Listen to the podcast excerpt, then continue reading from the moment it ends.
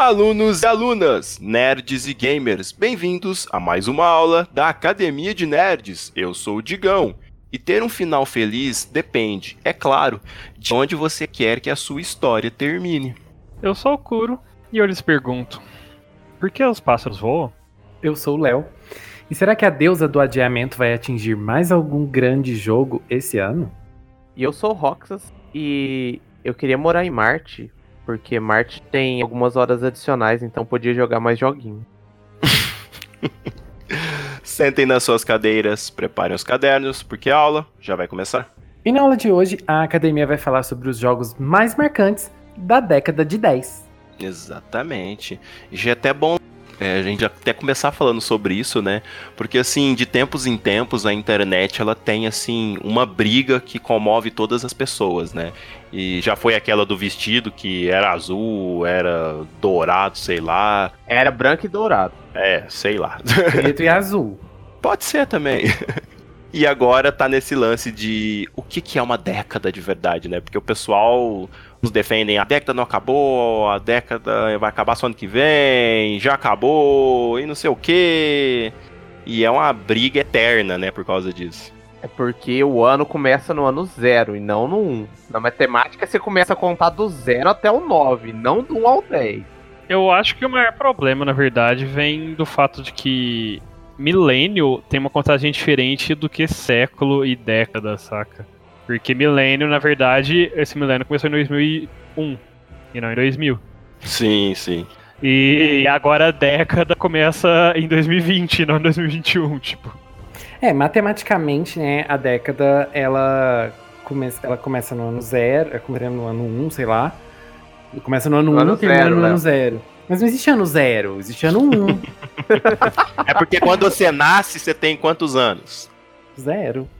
Então, obrigado, Leonardo. Você respondeu tudo. É, mas não existe um ano zero. A humanidade deve ter começado no ano 1. Um. Porém, a gente sabe que na matemática, né, as décadas, é, elas começam no zero e vão até o 9. Né, no caso. É porque se você procurar, por exemplo, a definição de década, né, lá vai estar especificado assim, um período de 10 anos. Então, é. É, acho que fica muito ambíguo e você consegue encaixar isso em várias opções, né? Se o cara começar a contar realmente 2011, a década terminaria agora, nesse ano. É... é. Mas, normalmente, quando você vai falar, por exemplo, dos anos 80, é de 1980 até 89. É, exatamente. Não faz sentido você falar, sei lá, da década de 80, da década de 90 e não considerar o ano 80 e não considerar o ano 90. Então, quando a gente está falando da década de 10, obviamente a gente tem que incluir o ano de 2010 e excluir o ano de 2020, porque o ano de 2020 já é a década de 20. Assim, a gente conta décadas na cultura pop. Léo, é a mesma coisa que você falar com a sua avó que você pode tomar leite com manga à noite, ela vai falar que não pode. Acho melhor a gente voltar para o assunto principal do nosso cast. Né? Roxas e seus momentos, né? Enfim. Mas é até engraçado, né? Quando eu tava pensando nessa lista, né? Ou pensando nesses jogos, assim, da última década, né? De 2010 até 2019. É, é engraçado, né? Como parece até que faz tão pouco tempo, né? Tantos e tantos jogos, assim, que a gente que consome muito esse tipo de material passou tanto tempo jogando e tal. É, parece que 10 anos foi até pouco tempo, né? Entre aspas, assim. É, nesse ano a gente teve grandes franquias surgindo, outras franquias que surgiram antes, né, dessa década se estabelecendo. Teve muito jogo, assim, por exemplo, eu que gosto muito de RPG, joguei muito RPG. Tem, sei lá, teve jogo de dança, teve jogo de luta, teve muitos estilos, obviamente, é uma década, muita coisa saiu. E eu também, quando eu tava olhando os jogos, eu falava, gente, esse jogo saiu nessa década ainda, pra mim era da década passada, parece que faz tanto tempo. E ao mesmo tempo, outros eu falava, nossa, né, olha como esse jogo realmente marcou mesmo essa década para mim. Né? Ou se não olhava para outros e falava, é, realmente, eu não joguei esse jogo, mas o tanto que as pessoas falam desse jogo, ou eu também não joguei esse, mas ele tá sempre na lista dos mais lucrativos, todos os anos dessa década. Não, teve jogo que inclusive não é dessa década, que eu tava comentando com o Digão, eu falei, não, não é dessa década? Ele, não. Eu, peraí, é que tem tantas versões, tantos relançamentos do jogo. Remasters, né? é. Pode falar o nome, Roxas. Pode Resident Evil 4. Velho, eu tava contando a cabeça que era lá pra 2010 ainda o jogo, sabe? E depois eu fui parar, era 2005. Eu, sério? É porque tinha a versão de GameCube. E eu literalmente esqueci, né? Que eu só fui jogar no PS. No, é PS2, é. Quase que eu falei PS3. Que saiu depois pra até geladeira. É, Resident 4 saiu pra tudo, né? Ele teve seu. É, acho que ele foi relançado recentemente pro Switch, né? A última vez que ele foi relançado. É, teve outro remaster pro Switch. É, é complicado porque. E muitas vezes, tipo, a gente só vai jogar o jogo a primeira vez quando a gente jogar o remaster dele já, né? Então pra gente, tipo, fica aqui como se o jogo realmente tivesse lançado naquela época. É, enquanto eu tava fazendo a lista, a minha pequena listinha aqui pessoal de jogos que mais marcaram nessa década. Eu não lembro qual jogo agora. Eu tava assim, tá, esse jogo é de 2015, então é dessa década, 2014, não lembro. Aí chegou no. Aí, tipo, eu, eu falei, ah, deixa eu confirmar só. Aí eu fui ver o jogo, na verdade, de 2007. E eu tava. Só que eu só joguei o remaster dele em 2015. Acontece. Acontece bastante, não tem jeito. Sim, é, tipo, eu não tinha nem ideia de que ele tinha sido lançado antes em 2007, sabe? É verdade, uma coisa que teve muito nessa década, né? Remaster, remake, relançamento. Essa década deitou e rolou nesse, nesse aspecto. E acho que a tendência é continuar e talvez até aumentar, né? Nessa ah, com certeza. nova década, agora 2020. Não sei, a criatividade parece que parou num ponto ali que não dá para eles lançarem uma coisa uau nova aí. Eles ficam, ah, vamos relançar isso. Eu acho que não é nem tanto criatividade. Eu acho que é muito também porque eles gostam de abusar da nostalgia. Pensa que é mais. O, o, o público com poder aquisitivo e que compra jogos hoje em dia, em sua maior parte, é, são uh, garotados jovens da, do, da última década. A galera que tinha 15 anos agora naquela década, agora com 25, 26, 27 anos, 30 anos. Então é o pessoal que tem poder aquisitivo para comprar, sabe? E tem ainda interesse. Então, eu acho que eles estão explorando isso. Até porque muitos já estão começando a virar pais, mães e tudo mais. Inclusive, tá um déjà vu do caramba aqui, porque eu acho que a gente já falou sobre isso em algum cast. Enfim, é... então eles estão capitalizando nesse ponto, sabe? Nesse tipo de público, eu acredito. E é claro, ainda trazendo um público novo, porque a pessoa, a pessoa que agora tá com 14 anos provavelmente não jogou aquele jogo que lançou em 2005, 2006, porque era muito novo, tinha acabado de nascer até, e vai jogar agora, né? Vai jogar com o papai e com a mamãe. Então você basicamente tá pegando, de certa forma, dois públicos em potencial. É, isso aí faz parte do comércio, né? Ninguém lança jogo só por lançar, né? No final das contas, eles querem dinheiro, né? Então, não tem outra forma. Eles vão analisar o mercado assim. Mas, vamos começar a falar dos jogos, né? Ah, achei que a gente falava da TechPix. Podia ser também, eu não sei quando que ela saiu, às vezes, né? Nossa, gente. É uma máquina moderna do século. Ela nunca fica para trás, ela inova, revigora. Tá Isso... bom, Rox. Eu não, faço, eu não faço a mínima ideia do que o Roxas está fazendo. O mas Roxas estava tentando imitar a Araci da Top Term, mas eu acho que ele ficou, ficou mais parecido com aquela menina que youtuber que é gamer, assim. Nossa, Carequinha. reduziu bastante a... Olha, que bom que você especificou assim, viu? Eu Agora tava meio é. duro. Mas vamos lá. 2010. Léo, volta no tempo aí. 2010, você tava na faculdade já? Em 2010 eu já tinha terminado. Ô, dó. Em 2010 eu já tinha terminado a minha primeira faculdade. O que, que eu tava fazendo? Eu tava trabalhando já. Olha 2010, só. amor. é tava velho. lá, ó, na labuta, com o meu DSzinho. Gente, eu trabalhava em Ribeirão Preto, que é uma cidade aqui pertinho de Franca. Quem é aqui de Franca sabe, mas quem tá ouvindo a gente de longe, tem uma cidade aqui próxima de Franca, que é Ribeirão Preto, mais ou menos uns 80 quilômetros, né, de Franca, um pouquinho mais. E eu trabalhava lá. E eu lembro que em 2010, 2010, não lembro se era 2010, mas assim, nessa época, eu trabalhando, né, consegui comprar meu DS. Foi o primeiro console, esse videogame, né, apesar de ser um portátil, que eu comprei com o meu salário. E aí eu ia jogando, voltava jogando, era uma vida. assim, Eu jogava no trabalho, sabe? Jogava Nossa. jogando. Nossa, que orgulho, hein? Uma salva de palmas. Que que é isso? Mas vamos lá, 2010. Vocês se lembram do de jogos lançados né, nesse período assim, tão longe, tão distante? 2010 eu tinha, nossa, eu tinha 18 anos nessa época. Acho que é o ano. Não, não. Não é. O jogo que eu pensei é 2006, droga. Nossa, eu me lembro de oh, Super Mario Galaxy 2, cara. Eu lembro que quando saiu esse jogo, eu fiquei assistindo vídeos desse jogo no... na época os canais de YouTube que bombavam, né? É... Stream tava começando, tava ficando popular e tal, mas eu assistia mais era só YouTube mesmo.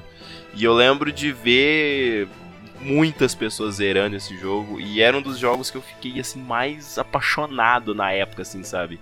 A dinâmica, as coisas. Inclusive eu acho que é até hoje para mim, pelo menos, o melhor jogo de Super Mario assim que eu já vi ser lançado. Então esse, esse jogo realmente acho que ele tem um grande impacto na década, né?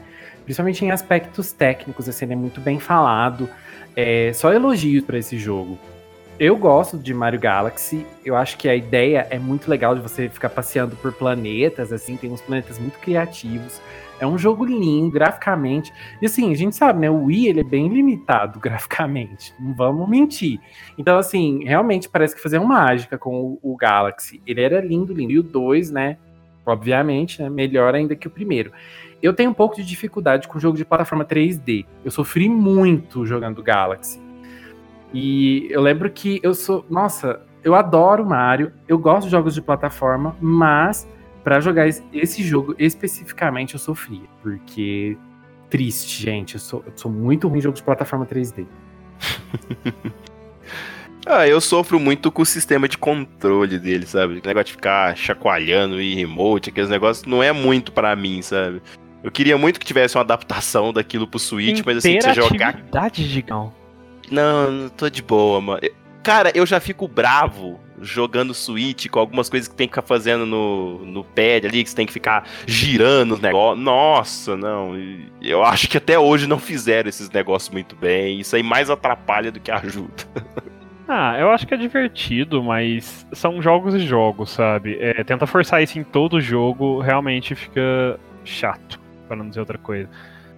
Mas ter isso em algum jogo mais de boa, ou por exemplo, um exemplo que a gente provavelmente vai falar mais dele mais tarde, mas Zelda, e você tem vários puzzles, então dá pra você interagir legal com esses controles, mais, as coisas mais interativas, é divertido. Mas, né, não dá pra ficar fazendo isso todo jogo. Tem que saber dosar, né? Sim. Eu acho que um dos grandes fatores do Super Mario Galaxy 2 é que se você parar para analisar, até esse último Mario que saiu, o Odyssey, você vê bastante do, do Galaxy 2 nele, né? Parece que eles reaproveitaram aquela estrutura e foram melhorando, né? Então, eu inclusive acho o Super Mario Galaxy mais jogo, principalmente por isso, porque ele meio que criou um conceito que ele tinha sido criado no, no Mario Galaxy 1 e melhorou a um ponto extremo. É, eu não joguei o Odyssey, Gente, jogo, jogo de Switch é muito caro, pelo amor de Deus, Nintendo. Dá um jeito nisso. Mas assim, eu não joguei o Odyssey, mas eu tenho muita vontade de jogar, porque é outro jogo também lindíssimo. Acho que é mais um que a gente pode falar que marcou a década de certa forma também, porque essa fórmula do Mario 3D, ela foi usada outras vezes depois do Galaxy, né? Só que parece que não teve tanto impacto durante a década, assim, os jogos não são tão lembrados. Agora, o Odyssey realmente ele abriu muito bem a era do Switch, né? E tanto é, na questão, nos aspectos técnicos também, né? Na, na a crítica e o público, né? É, gostaram muito desse jogo. Cara, quando fala de Mario Odyssey, eu lembro da música tema lá da Pauline. Na hora, assim. Ah, na verdade, a gente fala de Mario, eu lembro da música tema dela. Ô, Léo, aproveitando, você que é um professor experiente, conhece muito do tema, Just Dance 1 foi da década ou foi antes da década atual? A anterior, né, no caso. É, Just Dance, é, ele nasceu na década de zero. Olha só, gente. Ele nasceu na década de zero porque o primeiro Just Dance foi lançado em 2009. E eu acho que ele é uma das franquias, né, que deu certo na década de 10, porque é, do 2 para frente, né, o 2 já foi lançado em 2010 e daí para frente, né, o jogo foi é aquela, aquela coisa, todo ano sai um jogo novo, músicas novas, coreografias novas, então realmente é uma franquia. E eu, né, gente, amo Just Dance, tem que falar de Just Dance aqui. Porque eu sou apaixonado pela franquia. Então, é, Just Dance é outro jogo que. Uma outra franquia, né? Que nasceu na, na década passada, mas que na década retrasada, porque nós já estamos numa década nova, talvez. E ele conseguiu se manter relevante durante toda a década também. E gosto muito, sou apaixonado por essa franquia, então. Obrigado, Roxas, por me fazer mencionar Just Dance. Ah, que isso. Você gosta de Just Dance? A gente nem sabe. É porque eu tava. Eu, eu, parei pra pensar. Eu pensei que era no começo de 2010. Eu não tinha certeza, mas como eu sabia que você conhece e ia poder responder direito, então deixei pra você, né, Léo? Ai, que amor. Mas ó, ainda falando de 2010. 2010 tem Mass Effect 2. Eu lembro de ver muito o Kuro jogando Mass Effect 2. Ele jogou bem mais do que eu. Eu, eu gosto, assim, de Mass Effect 2. Não... O pessoal tem uma birra enorme com o 3, né? Sim, eu ia até falar. É, o 3 marcou mais que o 2. E não é por causa do final que reclamam tanto. Eu realmente gostei muito do 3. É, literalmente o único problema para mim dele é o final. O finalzinho, né? E, mas eu tenho um carinho muito grande pelo, pelo 3, sim. Eu acho que é um dos jogos que eu gastei mais tempo jogando, assim, naquela época lá de que ele saiu, acho que foi em 2012, mais ou menos, que ele saiu 3. Gastei muitas horas com ele. Bons tempos. E ainda em 2010, a gente também tem um dos jogos que o pessoal mais lembra, comenta, fala muito, e eu lembro que ele ganhou o GOT daquele ano, que é o Red Dead Redemption, né? Que o pessoal idolatra muito esse jogo. Ele tem uma história muito, muito foda. E ele também serviu de jogo de estrutura, né? Se a gente tem GTA V como é, a gente tem deve muito ao que foi Red Dead Redemption, né? Sim, é, eu acho que para muita gente, não sei se é nostalgia esse ponto, né, essa altura, assim, o quanto disso é nostalgia, quanto realmente se deve, né, aos méritos do jogo, mas é um jogo que marcou muita gente. É, eu converso com, com pessoas no serviço, assim, e tal. Tipo, todo mundo fala, nossa, Red Dead Redemption era muito foda, joguei muito e tal na época. É, e ficou até no hype para jogar o 2, né, quando foi anunciado, exatamente por causa do, do quão bom e quão marcante foi o 1, né, pra, pra tanta gente. Sim, é até estranho. Pra... Eu joguei, tipo, zerei uma vez e tal, achei foda e tal, mas pessoal tem um amor pelo negócio que é, até estranho, assim, de, de acompanhar, né? É gritante o negócio. Sim. Em 2010, assim, eu não me lembro de mais nada tão muito impactante. O Roxas provavelmente deve mencionar alguma coisa, porque eu lembro que eu lembro só de um jogo que tem em 2010, mas eu deixo ele falar porque ele que ama esse jogo. Né? É, tem um jogo que eu e o Kuro gosta assim especial é, eu não diria pelo gameplay, mas pela história, que é o StarCraft 2, né? Que traz, acho que, uma das personagens mais simbólicas da Blizzard, que é a Kerrigan. Olha, é, antes da gente entrar no assunto, eu confesso que enquanto você tá falando um jogo que nós dois gostamos e que é de 2010, eu pensei em três jogos. Mas vamos Nossa. continuar falando StarCraft. Então, StarCraft 2 é um jogo meio que uma guerra entre raças alienígenas, né? A gente tem os Zergs, que são a raça mal, entre aspas, e tem os humanos e algumas outras raças que se, ali, se aliam contra os Zergs, né? Porque os Zergs são tipo uma infestação de insetos que vão invadindo planetas e dominando eles, se assimilam e a história base é por isso, mas quando gente, você joga mesmo o jogo, você vê que não é isso, né? Tem toda uma motivação. É, é e é jogo que muita gente, mais ou menos na cidade aí, que jogava no PC, né, naquela época, tem um, um grande carinho, né? Porque o, o 1, né, e o Blood War, que é basicamente o 1.5, né, que era uma expansão do 1 na época, ele marcou muito a, a começo da adolescência de muita gente, né? que jogava muito no PC na época. Então o 2, obviamente, acabou sendo outro marco, assim, pra, pra década. Pra nós, né? Eu vou fazer. Eu não sei se o Léo jogou, mas eu farei a Glória Pires aqui e direi que não sei opinar.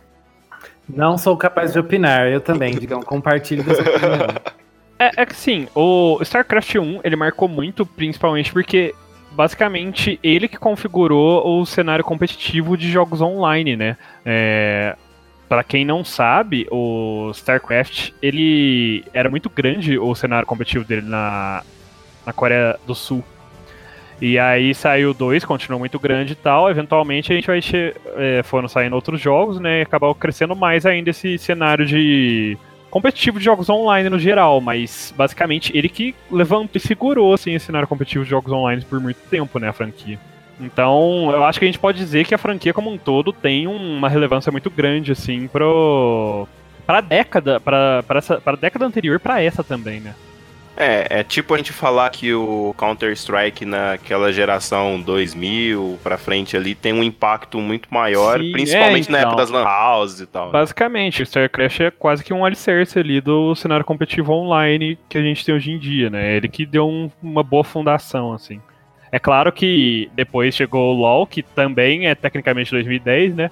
Ele saiu no finalzinho de 2009, mas a gente contou nessa nossa lista, né? A gente, a gente dá A gente ama, então a gente coloca. É porque é um jogo que, tipo... Eu acho que é impossível se falar da década de 10 agora, essa última década, sem citar LoL, porque por mais que tenha sido lançado no final, no último, nos últimos meses de 2009, tipo, ele, a influência dele nessa década que a gente pode terminar foi muito, muito grande, tipo. E uma curiosidade da Academia de Nerds, eu acho que talvez ele é um dos poucos jogos que todos nós aqui jogamos em algum período e que gostamos até hoje, assim, por exemplo, embora eu ainda esteja de férias prolongadas do LoL, né? Mas é, é, um dos poucos jogos que todos nós aqui temos um, um, consenso com ele. E assim, a gente tem gosto muito diferente. E isso é muito raro. Sim. E aí, dando até um. Já pegando assim, ó, puxando do StarCraft, é outro jogo que basicamente criou fundamento, cresceu, potencializou e transformou o cenário competitivo online no que ele é hoje em dia, né? Basicamente pegou nas costas, assim, e falou, não, vamos continuar o serviço, e hoje em dia é um fenômeno, fenômeno mundial que a gente tem, né? Então eu acho que ele cabe aqui na lista de jogo mais marcante barra melhores jogos da década, porque, tipo, o impacto dele é inegável. E o Léo adora gastar RP no jogo. Ai, gente, vamos mudar de assunto. Vamos falar do meu cartão, não? vamos falar da cena True Damage, skin prestígio. Gente, que skin perfeita! Eu vou conseguir essa skin. Viu como é fácil beitar o Léo? Né? Mas se 2010 teve alguns jogos, 2011 já começou a ter pelo menos o nascimento de alguns jogos que viriam para marcar de vez o nome, né?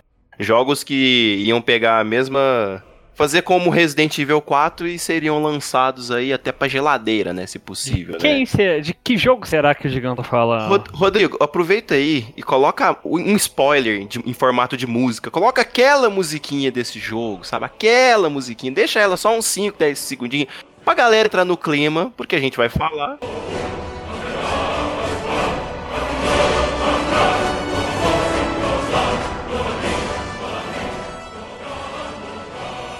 Ô, Rodrigo, faz uma edição para nós, coloca assim, sei lá, inventa uma maneira de colocar um vídeo da carroça, só isso. Nossa, um vídeo no podcast. um vídeo no podcast.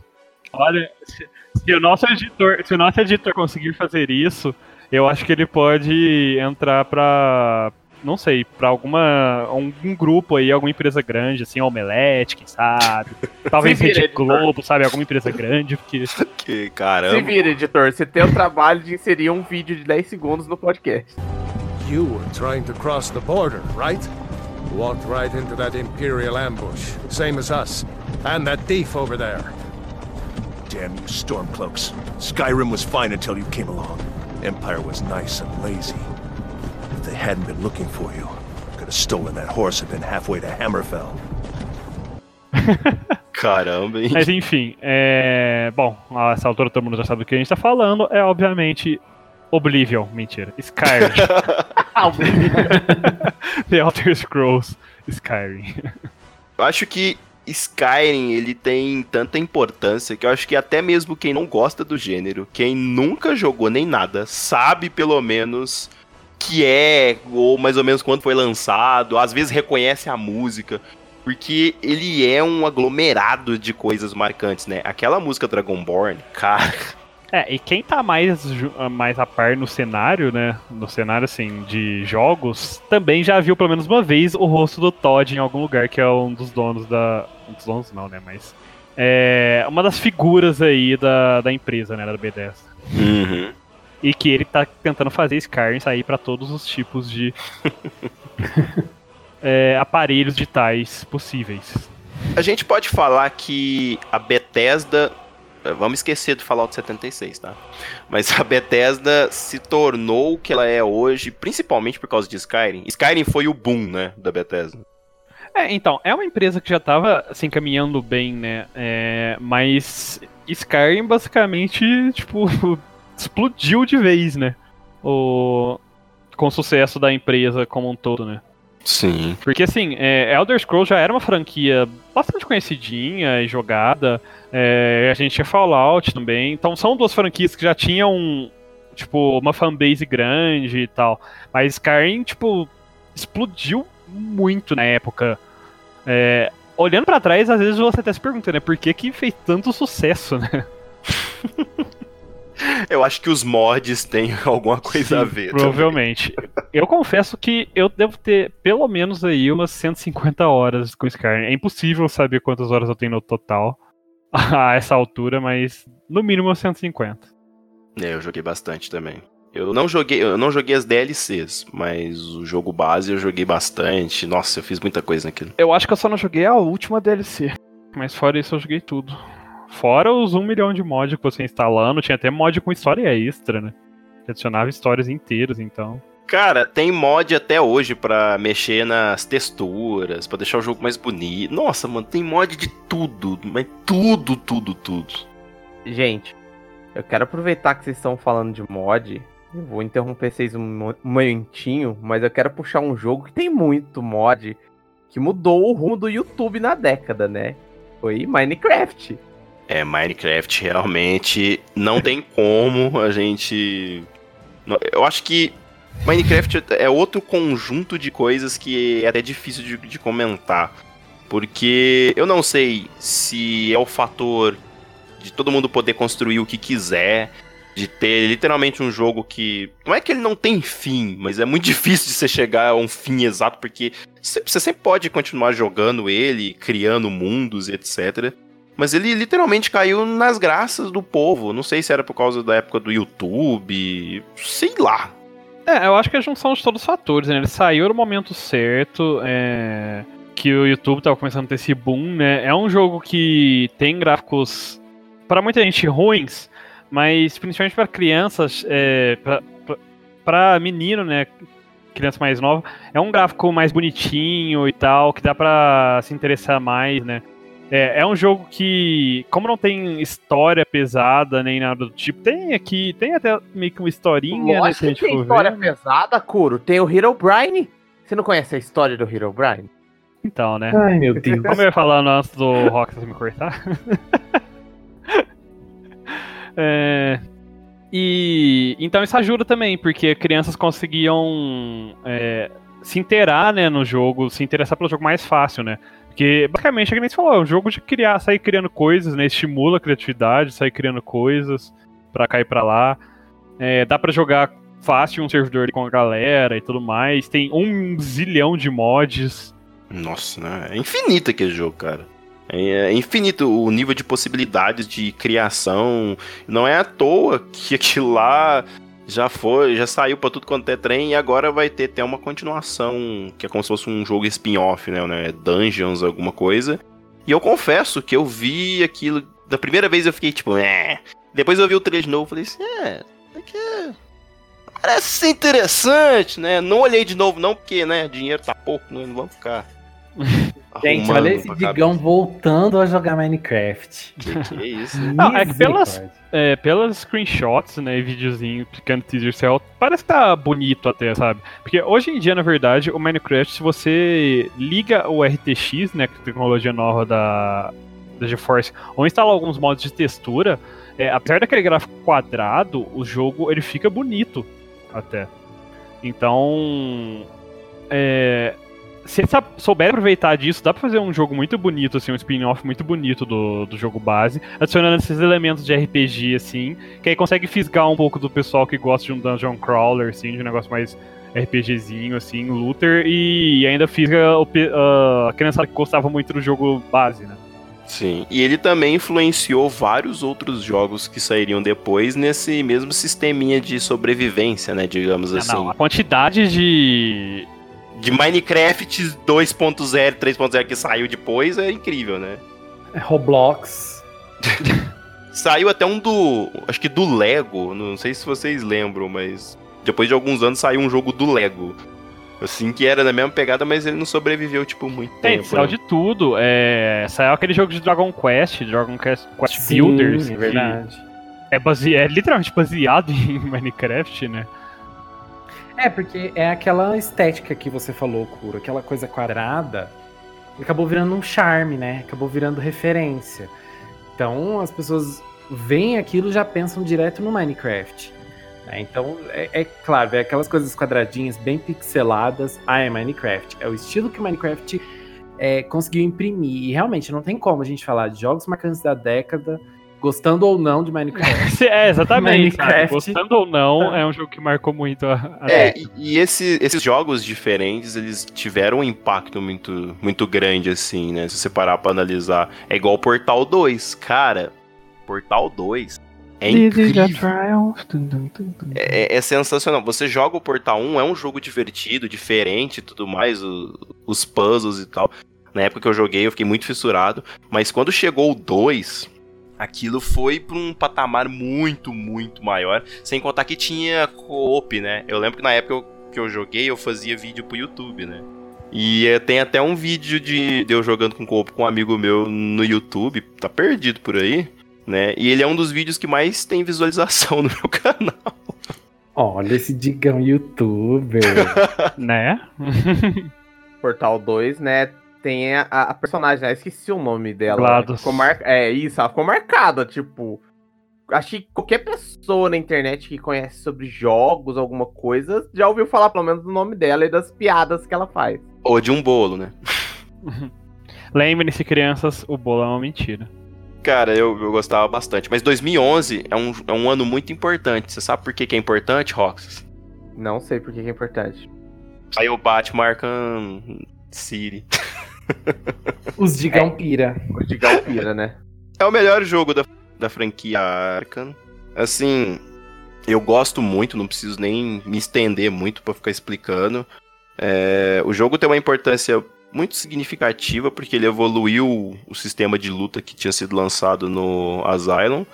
E até hoje, para mim, é, é o melhor jogo da franquia, né? Mesmo tendo dois outros jogos depois sendo lançados e tal, com bastante mais tecnologia, né? Mas eu ainda considero o Arkham City quase perfeito. Gente, preciso falar uma coisa assim, ó. Importante para 2011. Sabe o que saiu em 2011? Hatoful Boyfriend. O quê? o jogo indie que o Léo ama. Eu vou fingir surpresa, porque fui eu que lembrei o Léo que isso existe. É verdade, gente. Você já imaginou, Digão, que em algum dia da sua vida você poderia jogar hum. e namorar pombos dentro do jogo? Então, 2012, gente. Pode parar. Pode parar. Esse jogo, gente, esse jogo é maravilhoso. É um jogo, é um dating sim, é aqueles jogos que você namora, né, tal, e você é uma menininha. Você... É um visual novel. É, você pode namorar pombos. E, assim, é um jogo que aparentemente é um jogo troll, né?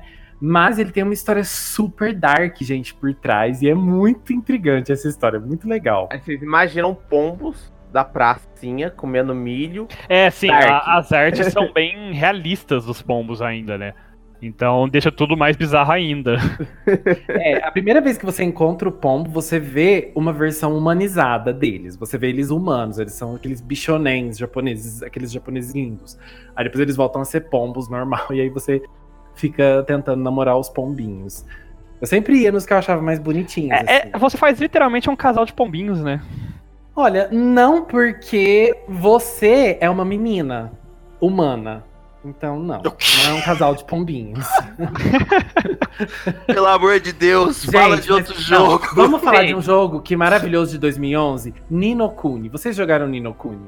Não, acho que não. Nesse silêncio me respondeu. Mas Nino Kuni é um RPG lindíssimo, do- acho que é da Level 5 e ele tem na animação dele a- o estúdio Estúdio Ghibli, Ghibli. trabalhando exatamente e fez uma animação linda. O jogo é lindo, tudo lindo. Mas eu quero falar de mais um jogo que eu preciso falar de 2011 e o Roxas vai concordar comigo, que é o que é Ultimate Marvel vs Capcom 3. Que é um jogo assim que flopou, vamos falar, mas é um jogo maravilhoso. É um jogo que Já, já virou baderna isso aqui. Já virou É. baderna. marcou Não, já a virou ba- década. 2012. Vai lá, Curo. O que, que tem em 2012? Lembra nós aí. Pelo amor de Deus. Ai, ai, o Léo se empolga. É. Cara, 2012, ah, eu acho que. Não sei se todos aqui jogaram, mas eu acho que é um jogo que foi um grande marco pros MMOs no geral, porque ele trouxe. é, ele trouxe a qualidade gráfica muito boa na época. Foi um dos primeiros é, action é, é, RPGs né, da época também. E conseguiu implementar tudo tão bem. É, ter gráficos bons, é, ter uma jogabilidade muito legal e era, tipo, uma história até interessante também, que era o Terra, Ah, eu lembro. Eu tentei jogar, mas quando eu fui baixar, eram 86 GB. Sim, Ai, o jogo era nossa. muito grande. É, quando lançou, eu acho que ele já era uns 40, 50 gigas. E esse jogo, assim, foi um marco até no, no cenário dos MMOs pra, pra época. É, eu mesmo eu devo ter o quê? Umas. Ah, cara, é impossível saber quantas horas você tem em MMO, né? Mas eu devo ter pelo menos umas 400, 500 horas de jogo, assim. Eu joguei muito. É, MMO, tipo. É, eu realmente Ragnarok, por exemplo, eu devo ter umas 3 mil horas de jogo brincando, sabe? Eu, infelizmente, não consegui jogar por causa do tamanho e era muito difícil fazer download. Não, é, o jogo era bem mim. intensivo na época. Eu comprei no. O jogo era, você tinha que comprar, né, pra, pra jogar Player MMO. É, eu comprei no, no beta, aí eu ganhei aquelas coisinhas extras, ganhava tudo mais. Aí eu joguei vários. quase um ano mais ou menos o jogo. Eventualmente ele ficou de graça, né? Daí segue a vida. Mas é um jogo que marcou bastante o cenário dos MMOs na época. Junto com o WoW. Pra ser sincero, 2012, eu não lembro de muita coisa que aconteceu em 2012. Eu lembro que eu jogava muito Borderlands 2, assim.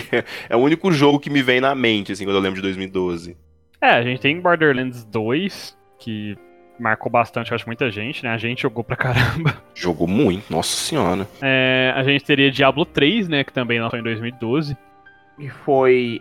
Assim, na época ele bombou, né? Porque fazia quantos anos que o pessoal pedia um Diablo novo e não saía? Sim. Fazia Uns 8, 9 anos, mais ou menos, eu acho. É. Ah, a gente tem Little Big Planet 2 também, que é um jogo muito divertido pra jogar, principalmente de galera. É, jogo, é um jogo muito criativo, as fases que o pessoal desenvolve são muito fodas. É, em 2012 a gente teve também o Journey, né, que é um jogo indie que realmente é um jogo assim que revolucionou a indústria de do, do lado indie e também do lado artístico, né? Porque é um jogo que É, realça bastante esse aspecto artístico dos videogames, né? Então, é, ele é um jogo que até hoje é muito cultuado, é muito comentado, tá sempre ali na lista de melhores da- do PlayStation, da Sony, e é um jogo lembrado sempre, né? É um jogo muito bonito. é porque ele entra naquele lance de é mais uma experiência, né? Sim. É, tudo nele é muito bem construído, né? Os gráficos são simples, mas a jogabilidade é muito gostosa. Você tem uma experiência de interagir com outros jogadores ao mesmo tempo que você está jogando. E a trilha sonora também, os sentimentos assim, que o jogo consegue evocar. Realmente é impressionante. É um jogo que marcou a década. Mas, mas já que 2012 foi uma era meio sombria pra gente, então vamos pular um ano aí, vamos pra uma coisa bem sombria que eu acho que é um dos jogos que mais Que? marcaram É. Já que foi sombrio, vamos pro lá pra uma sombria também. Oi? É o Batman esse menino, é o Batman. Samantha, Não é o Batman. é o vírus que espalhou pelo mundo e só sobrou um pelo mundo. The Last of Us, gente. Vocês estão tristes sozinhos no mundo. Porque The Last of Us é o jogo que mais marcou pessoas nessa década. The Last of Us é um dos daqueles jogos do modelo que a Sony ah, abrangeu ao longo dos anos, né? Que é aquele tipo de filme, né? Praticamente, um roteiro de filme, assim, em um jogo. E eu lembro que quando saiu, o meu primeiro comentário antes de jogar foi: Nossa, mais um jogo de zumbi. Lá vem. E aí depois o jogo literalmente calou a minha boca. É porque é um zumbi diferentão, digão.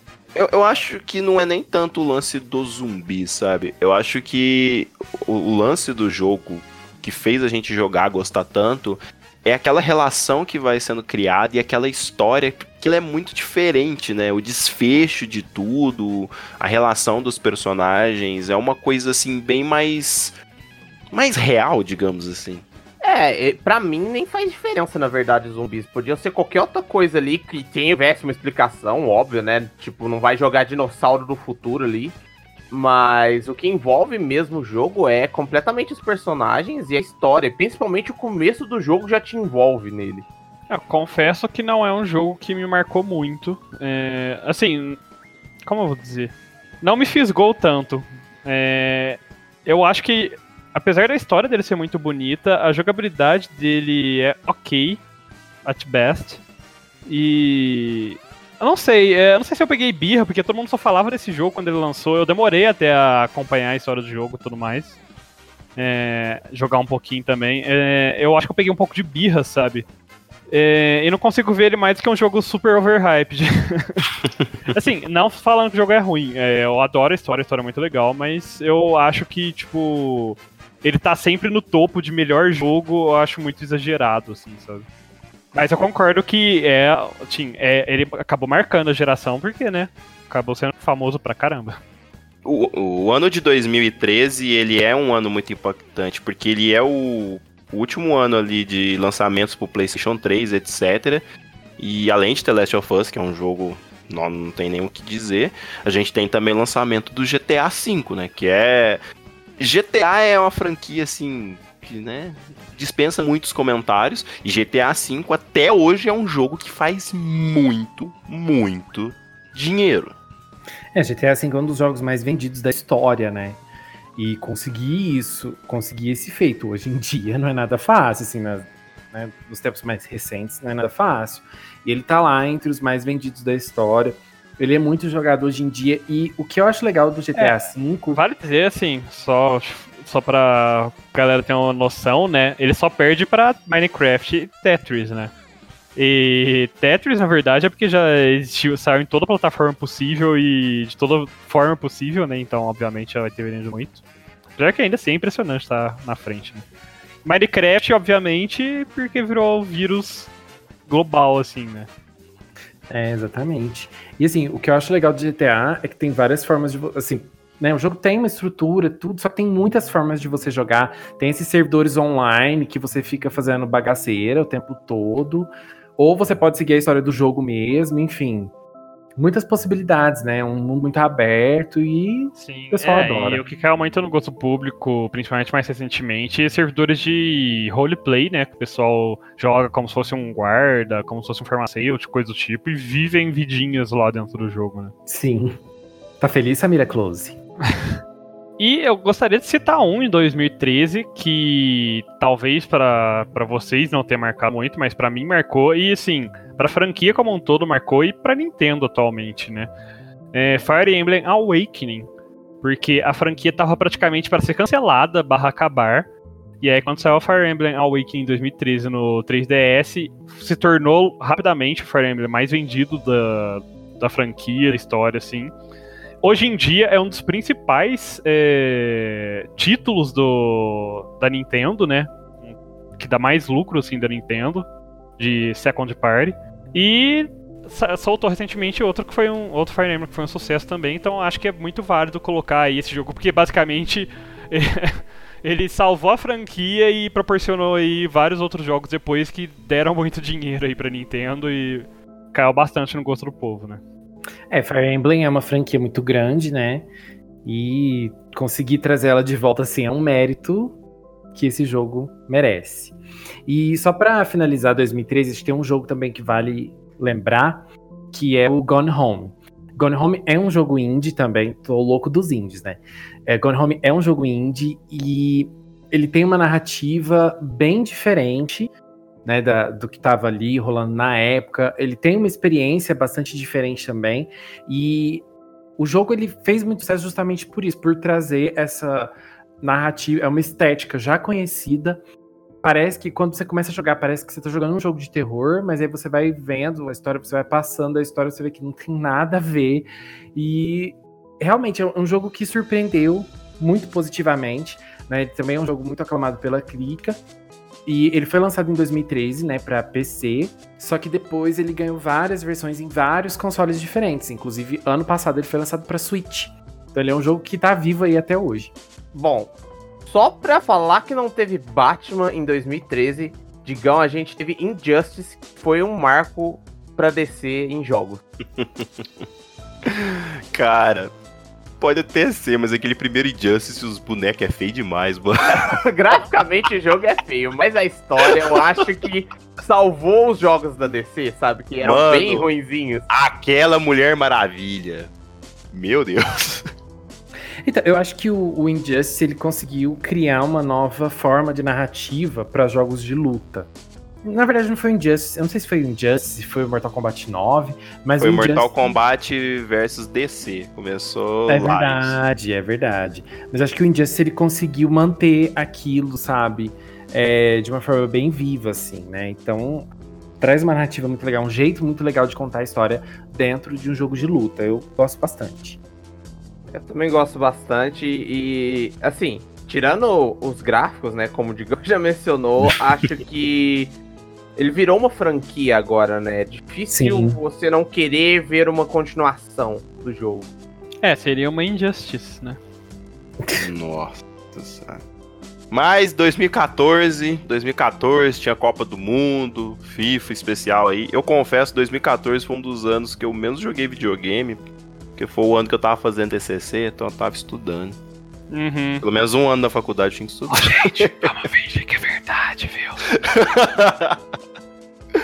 Cara, a eu não. acredita em você, Digão. É que bom, né?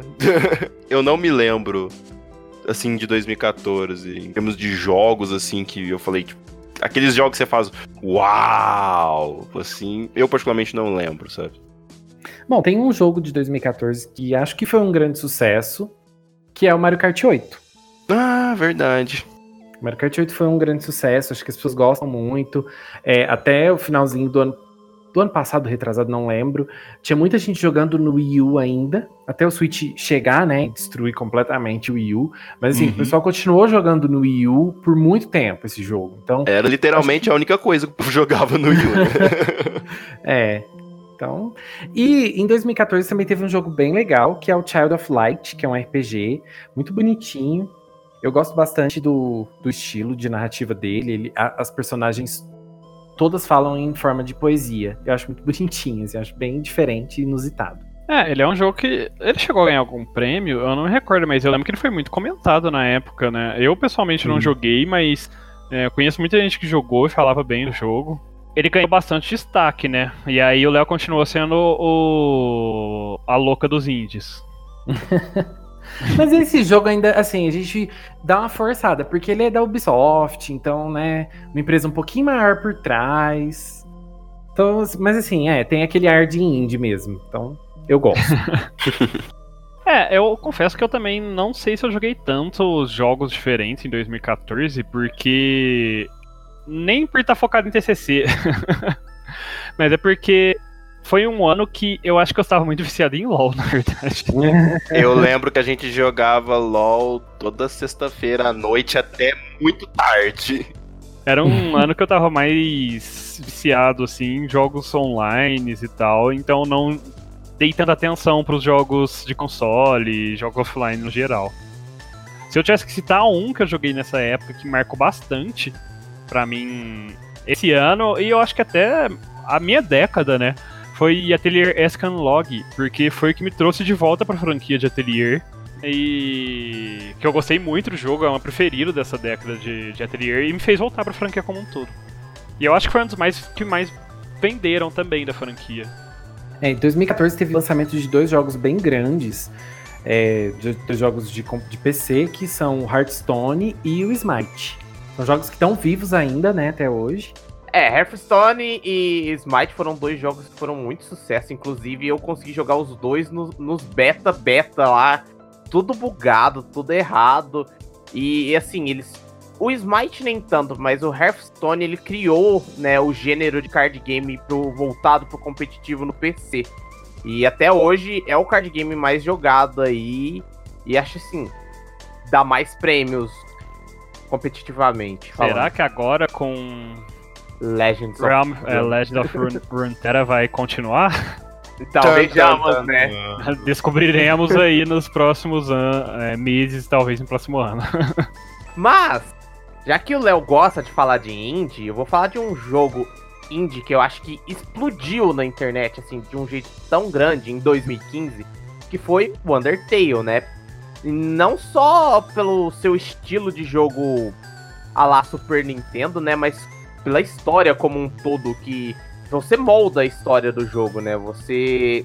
Cada decisão sua ali no jogo, cada resposta sua dá uma diferença na finalidade do jogo, ali no final.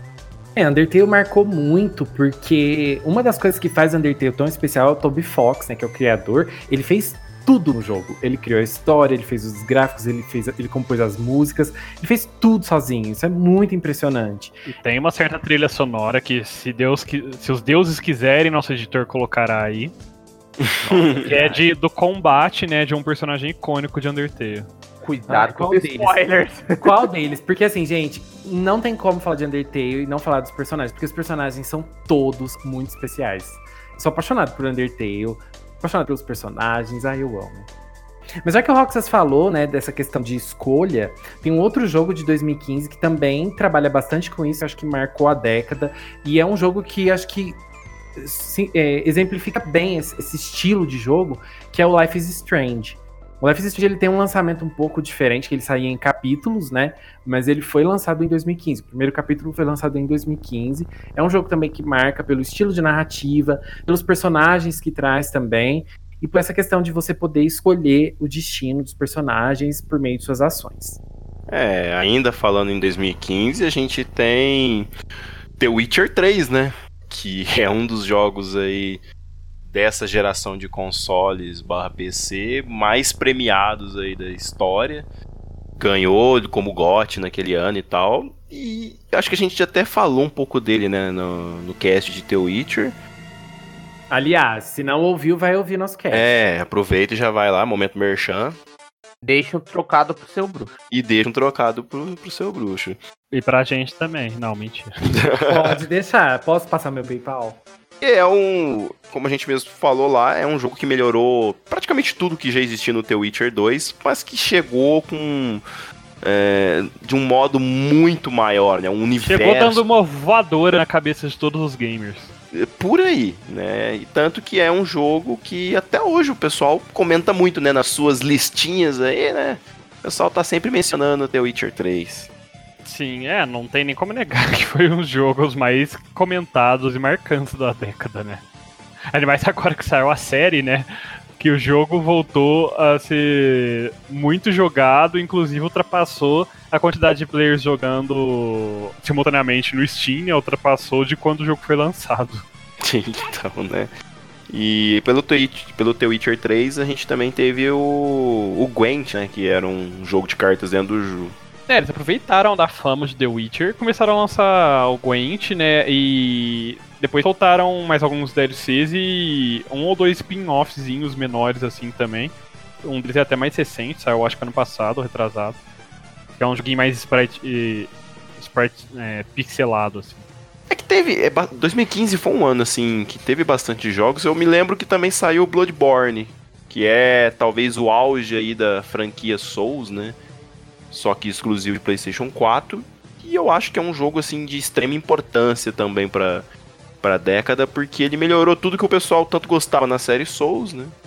E acho que vale a menção, pelo menos. Uhum. É, e já que o Digão tá falando de jogo difícil, vou falar de mais um jogo que também é muito. É o jogo mais difícil, na minha opinião, que eu já joguei na minha vida, que é um outro indie que saiu em 2015, que é o Crypt of the Necrodancer. Esse jogo é maravilhoso. É, é um jogo de ritmo, é um jogo meio de ritmo, dungeon crawler, RPG. Ele é incrível, ele também é um jogo que é muito cultuado né, no meio indie, assim. E acho que vale a menção também. E para quem tiver interesse, saiu recém, meio recentemente, né? Meio que um DLC, entre aspas, uma versão do jogo, não sei, que meio que dá uma roupagem de Zelda pro jogo, né? É verdade, né? Agora com o Switch, né? Tudo tá. Sim. É, a Switch virou basicamente o console dos indies, né? Tá saindo tudo pra lá, então. Era inevitável que iriam começar a soltar alguns indies com parceria com a Nintendo e soltar algumas DLCs barra coisinhas extras, assim, fazendo referência aos jogos da Nintendo. Né? É, dá um chanzinho especial ali.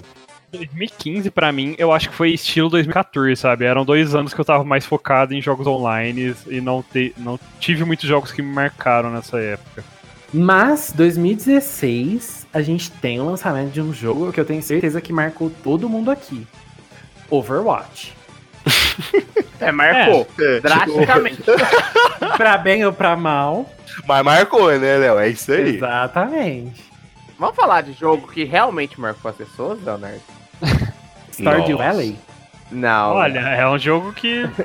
É outro indie, né? Que... Outro indie que fez bastante sucesso. Que deu o que falar, né? Fez bastante sucesso. É verdade. É, isso a gente não pode negar, né? Mas, gente, eu tô falando de um jogo que explodiu celulares, causou acidentes, causou fotos em museu, gente se afogando em lago. Qual jogo será que eu tô falando? Pokémon Go, gente. Então, o Pokémon GO realmente marcou, né? E acho que o estilo de jogo, ele moldou um pouco do, do desse estilo mobile que veio dali pra frente, que você tem que estar com seu celular naquele lugar e né, utiliza o GPS para jogar. E isso realmente, Pokémon GO fez assim com maestria. Né? Muitos bugs no começo sim, muitos problemas no começo sim, mas o jogo realmente foi se recolocando, foi se atualizando e virou um fenômeno. Ainda hoje é um fenômeno. É, ainda hoje ele é um dos jogos mais lucrativos do mundo, é, ao redor do mundo. Inclusive, eu acho que o ano passado, ou retrasado, ele ficou entre os cinco jogos mais lucrativos do mundo. Foi ano passado mesmo, Curo. É, Pokémon GO, né, foi um marco, assim, de tragédias, de um monte de coisa, né? De tudo que você pensava, as pessoas faziam. Entrava em museu com o celular para capturar Pokémon. Era uma loucura, assim, no começo. É, como o Léo já mencionou, no começo tinha muito bug. Inclusive na nossa cidade só tinha um ginásio que era no centro. A cidade ficava lotada lá, a praça. E as pessoas mais velhas, né, que não entendiam, ficavam. O que esse povo tá fazendo ali, sabe? Sim. Chamavam não, polícia. E, é engraçado você falar pessoas mais velhas, mas tinha muitas pessoas mais velhas também. Sim. Seja levando o pai ou mesmo jogando. Tinha muita gente, tipo, gente 40, 50 anos lá jogando também assiduamente, assim, jogo. E era impressionante, cara. E essa febre durou por um, dois meses, assim, né? Depois foi se abaixando aos poucos, mas ainda manteve vários. Muito, uma player base muito grande, né? Tanto que a gente vê pelo lucro do jogo. E até hoje segue firme e forte, né? A gente não. Talvez quem não, quem parou de jogar não ouça mais falar muito do jogo, né? Mas é um jogo que ainda continua sendo muito lucrativo e muito jogado, principalmente em outros países que o pessoal tem internet melhor e, querendo ou não, é mais, tem uma condição financeira melhor para ficar gastando com, com os jogos, né? É, no Brasil é um pouquinho difícil, mas lá fora tem muitos streamers, né, de Pokémon GO que eles fazem Sim. eles Pessoa que sai andando na rua, né, fazendo stream é. na rua e vai andando capturando. É, tipo, é bem comum até, pessoal de bicicleta, de qualquer coisa. Sim, e 2016 eu acho que só teve um jogo que realmente me marcou bastante para mim e acabou sendo marcando a minha década, porque é um dos meus jogos favoritos dos últimos anos, foi Tales of Berseria. Que Tales é, é uma franquia que não solta tantos jogos, né? Solta jogos a cada uns 3 ou 4 anos por aí. E o último que eles tinham soltado, os últimos, né, na verdade, não estavam sendo muito bem aceitos, assim, né? E aí, finalmente, com Berserker, acertaram na mão novamente e foi um jogo que, assim, é, me marcou bastante. Seja trilha sonora, jogabilidade, tudo, tudo do jogo. Bom, agora, em 2017, a gente já tem o Nintendo Switch, né, de certa forma, consolidando-se ali no mercado. E com ele, acho que a gente tem um lançamento de um dos jogos também, que a gente pode falar, um dos mais impactantes da década, que é o The Legend, Legend of Zelda Breath of the Wild. Coisa maravilhosa! Sensacional esse jogo. De todas as maneiras possíveis, assim, para mim. É com certeza o jogo que eu mais tenho dedicado meu tempo. Até hoje eu tô jogando bastante. E é incrível o lance da liberdade, de você poder explorar tu, praticamente tudo no, no jogo, de você ter que se virar, descobrir as coisas sozinho. O número de coisas para se fazer no jogo é muito grande. É um jogo incrível, né? Simplesmente isso. É, além dele, a gente teve o Odyssey, que a gente já comentou, né, um pouquinho, em 2017, que também teve um impacto grande. É, a gente teve, assim, uma quantidade legal. A gente teve o Horizon Zero Dawn, do PlayStation 4. Ah, Horizon é legal, gosto É bastante. um jogo divertido. E eu vou inserir aqui agora Persona, porque eu tava quietinho todo esse momento só esperando pra inserir ele aqui no meio da lista. porque é um jogo que. Persona é outra franquia que não solta muitos jogos, inclusive esse Persona demorou muito pra sair com relação ao último. Tanto o pessoal pedia muito, assim, é, outro Persona, fazia muito tempo. E aí finalmente lançaram ele. Reza a lenda que ele era pra ter saído em no, na época do PS3 e de- devido a alguns problemas, algumas coisas, acabou saindo no, no PS4. Tanto é que ele assim, ele saiu para as duas plataformas, né, no final das contas. É, e você vê pelos gráficos que realmente já tá um pouquinho ultrapassado, assim, de certa forma, mas a história, a jogabilidade do jogo e trilha sonora marcaram todo mundo que jogou. É difícil você pegar alguém que jogou o jogo e falar mal. É muito, muito difícil. Não, a trilha sonora desse jogo é muito marcante. E também gosto muito do sistema de batalha do Persona. É, então, Persona é um, tem um sistema de batalha que apesar de ser por turnos, é, ainda consegue deixar um, um pouco dinâmico, né? Porque tem todo aquele esquema de fraquezas e tudo mais, de ganhar turnos ou perder turnos.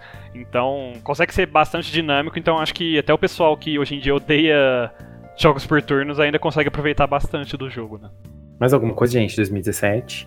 Cara, tem Nier Automata. Léo, você terminou de jogar Nier Automata? Eu não. Eu não. Estou no meu percurso. É porque a gente tem que ficar pressionando o Léo, porque senão ele fica três anos pra jogar os jogos. Porque você já sabe que ah, os ouvintes já sabem o, o jeito que ele é pra assistir série. Agora imagina pra jogar jogo, jogos que você tem que gastar 60 horas, 80 horas. Ai, gente. Difícil. É, eu difícil. acho que no, no geral, assim, 2017 foi mais isso. Tem aquele Divinity também, que. Sim, Só que eu não Divinity cheguei é a jogar. É, é basicamente você jogar um RPG de mesa, só que, né, em um joguinho ali, sozinho ou no máximo quatro pessoas. Mas é muito. É basicamente isso. E tem uma história interessante, o jogo é muito bonito e traz bastante variedade de coisas, dinâmicas. É um jogo que eu acho que no- na época que ele lançou, ele causou bastante impacto né, no pessoal na época. Todos os streamers, todos jogando. Porque é, é um jogo que dá pra você desperdiçar horas e horas aí, porque por, ser, por ter aquela natureza de RPG, ainda mais RPG de mesa, você sabe que tem infinitos caminhos pra você tomar nas quests, nas coisas, então é um jogo que se deixar você gasta, tipo, horas e horas e horas. Com certeza.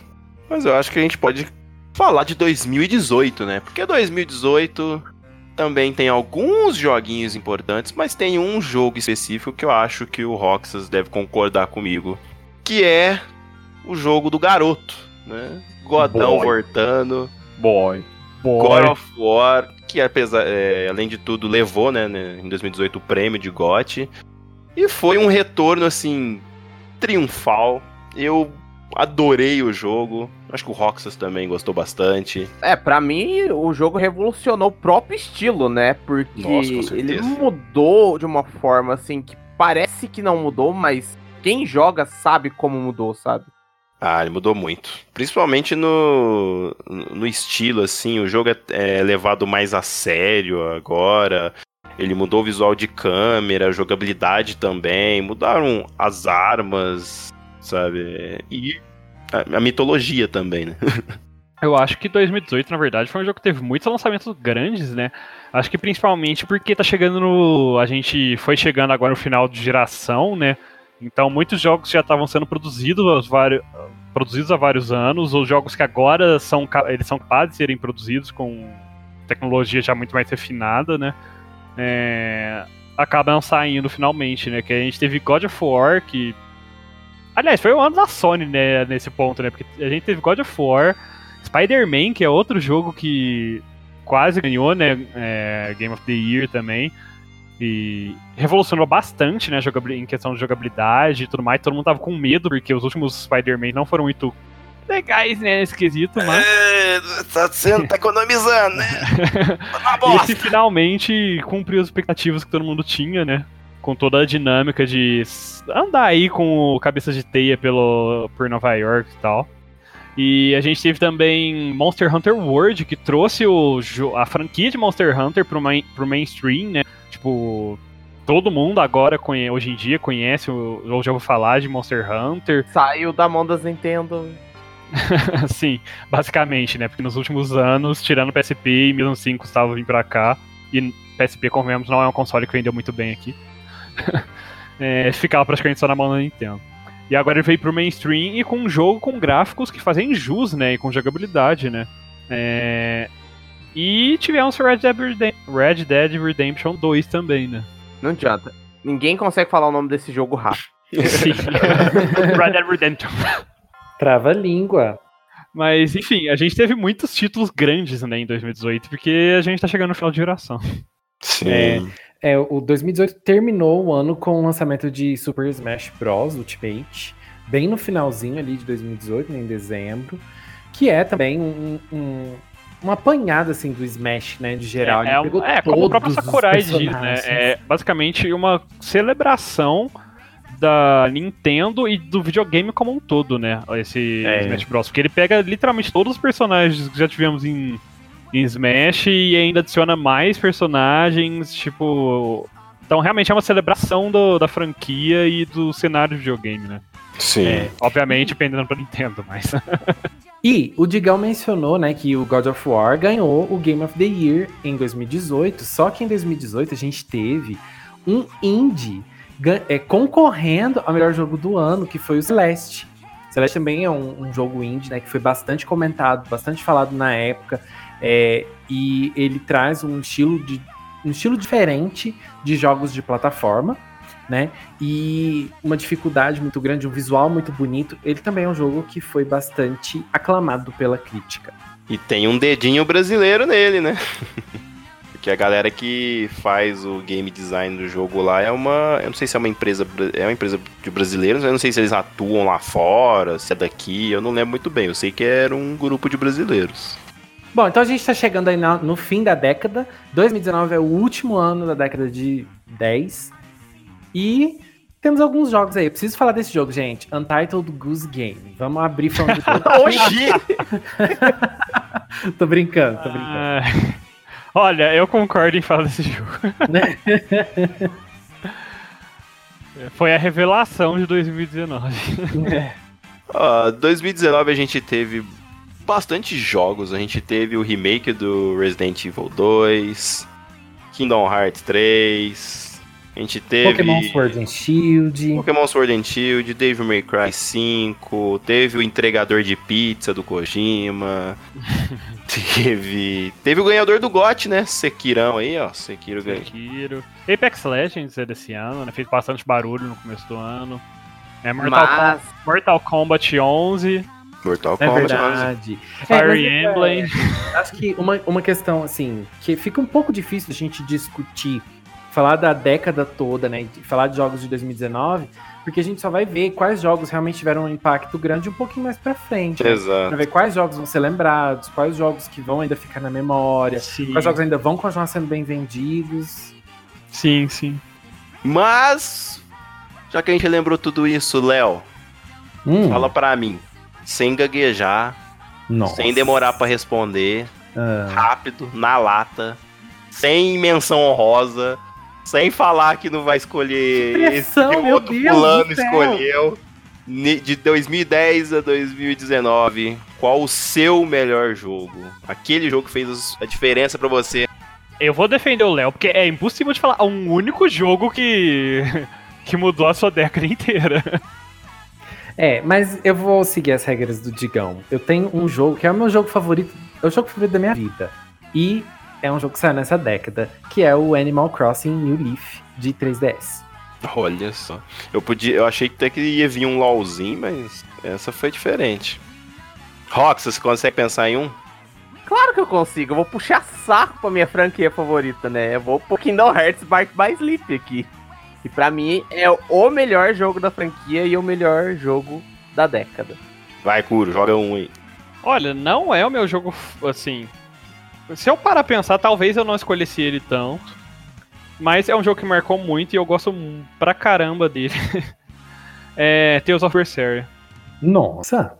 Digão, se você falar Batman, você vai ser expulso aqui. Não é Batman. Acredite se quiser, Zeldinha Breath of the Wild se tornou o melhor jogo para mim desses últimos 10 anos, o jogo mais importante para mim, porque ele fez com que eu tivesse vontade de fazer tudo num jogo simplesmente por fazer. É, Simplesmente porque jogar. troféus não tem. Exato, é Nintendo, né? Não tem troféu. Mas, né? Fazer o quê? A gente já falou bastante aqui, a gente falou de muitos jogos.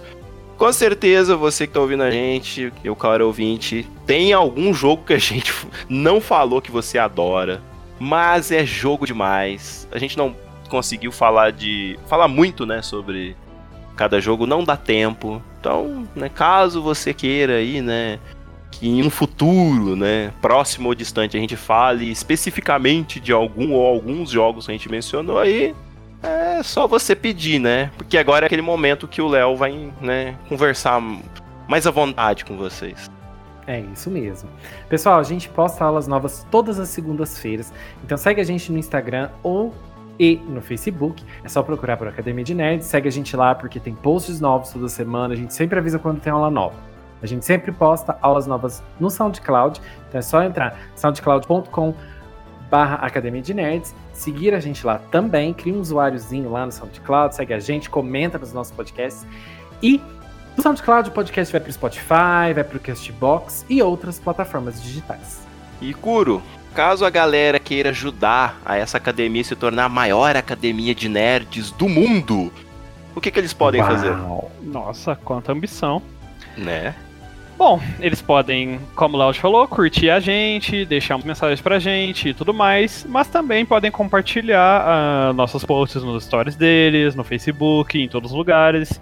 É, falar pros outros como a gente é uma academia muito divertida, legal e a gente não enrola nem um pouco nos assuntos. tudo isso e muito mais.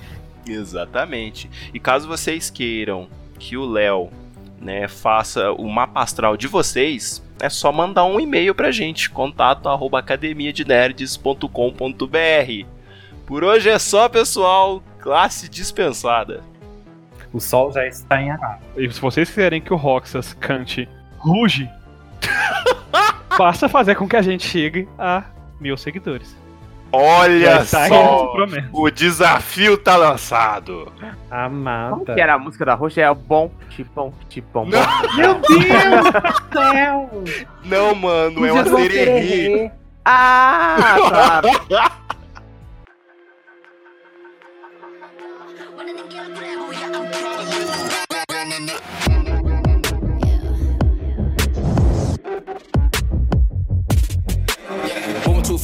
moving in slow mo. I'm a god, but I actually don't know. Homie, better put your pride aside. A Benz, get more like a Volvo. Your best stuff looks like my words. Synapses, fire, and burst. Got the whole crew with me, about to do damage. You know we ain't average. I ain't gonna say this again, but it's in my time. Better look in my eyes. I'm a genius in the skies with my heart on my sleeve. If you force you a block to a king in his prime. Everybody got a line. Sit back with the stars in line. I finesse like my life on the nine was a diamond in the rough, and now I shine. No one could stop us, they'll try, but they won't. I, nada nos puede parar.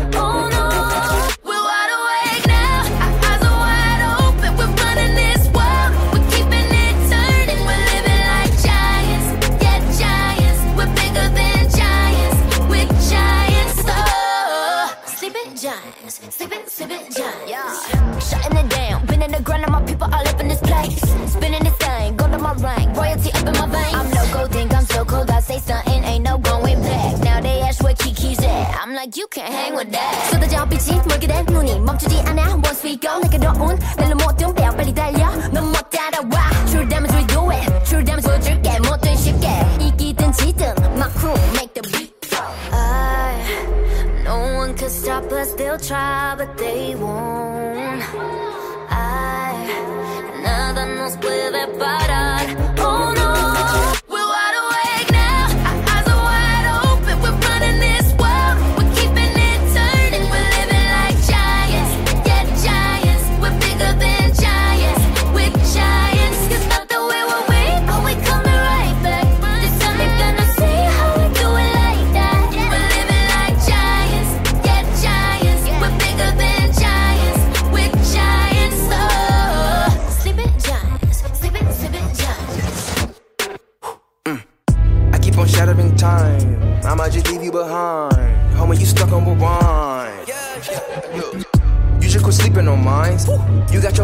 inclined when I damage your delicate spine. Please don't act out, shy and surprised. They be like, they be like, what you mean?